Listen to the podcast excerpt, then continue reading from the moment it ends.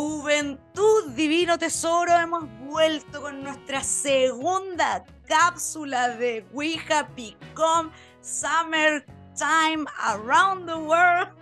Oye, unas capsulitas que hemos creado con Francis, ¿cierto? Para dar algunos tips sobre las tendencias del 2023. ¿Cómo estáis, Francis? Bien, contento de estar en esta nueva semana o en este nuevo capítulo, ¿no? Conectando con nuestros amigos de todo el mundo que nos siguen, comparten, nos colocan en estrellitas, qué sé yo, porque, porque tenemos un muy buen año hablando de estas tendencias, Andrea Antón. Así es. Y sin más ni más, vámonos al tiro a la, a la segunda ronda de tendencias.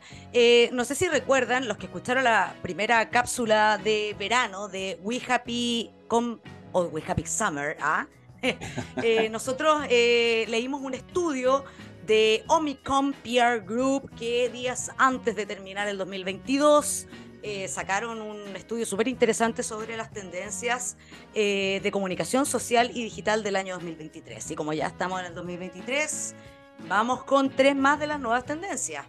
Buenísimo. Francis, la tendencia 4 que señala el estudio habla de que va a haber un nuevo enfoque en la participación de las redes sociales. Fíjate. Sí, mira, lo que pasa, lo que está pasando es que cada vez las marcas se dan cuenta, André Antón, de que, de que no puede haber una relación vertical con sus audiencias y que cada vez hay que escucharles, comprenderles, hacer como un, un redescubrimiento a través de las personas que les siguen o quienes interactúan. Y eso abre un espacio de oportunidad en el fondo a que las marcas recojan cantidad de información valiosa desde sus propias audiencias. Entonces hay una, una interpretación nueva, lo cual es difícil porque, oye, ceder un poquito el control de la comunicación, que la gente nos participe, nos comparta y de todo, ¿ah? porque hay, gente muy a favor, gente... Eso es un cambio cultural de quienes dirigen, pero, pero está bueno que ya empiece a haber esta apertura y escuchar mucho más atentamente lo que las personas están planteando, porque es, son muchas más las personas con, eh, eh, con, con, propuestas, en el fondo, muy propositivos que aquellos que critican. Así que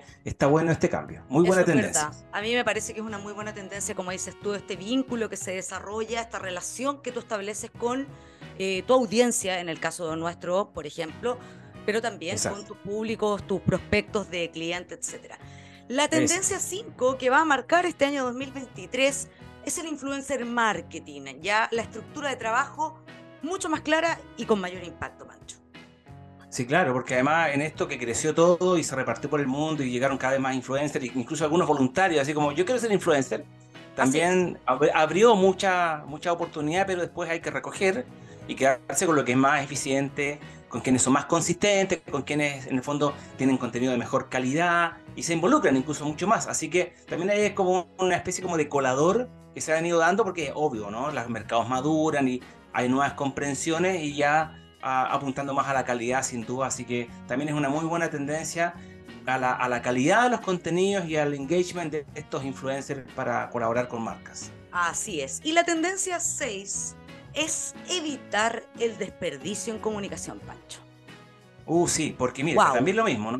Todo era a disparar eh, aprovechando todo lo que venía en el fondo y vamos subiéndonos a cualquier cosa. Y luego ahora, sobre todo el, el año 2023, que está es un año que se avisora bien difícil a nivel global incluso. Así es. Eh, hay que cuidar mucho más los contenidos, hay que ser más eficiente, identificando si o no, si conecta o no con los objetivos, qué tanto nos estamos alejando, evitando de esa manera un poquito irse por las ramas en lo que uno haga, o tentándose de nuevas aplicaciones y, y tecnología, y poniendo mucho más atención a ser más preciso. Yo creo que ahí hay también una, un llamado de atención en un año que va a ser más complicadito, Así A, a, que los contenidos vayan apuntando a lo que se espera y, por lo tanto, Andrea, también clave, clave definir objetivos muy claros para no perderse en un año en que, en que hay que estar muy apegado a esos objetivos. Y hay que estar muy enfocado. Yo creo que también ese es un mensaje, evitar eh, ser tan preciso, también nos pega un poco a nosotros que tendemos a darnos vuelta, Hay que ser, como digo yo, corta. ¿ah? Hay que hacerla corta, hacerla ir corta y buena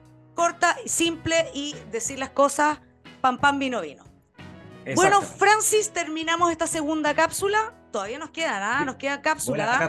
en este We Happy Summer. Exactamente, seguimos en la próxima cápsula, Andrea. Y saludos a todos quienes nos han escuchado esta vez.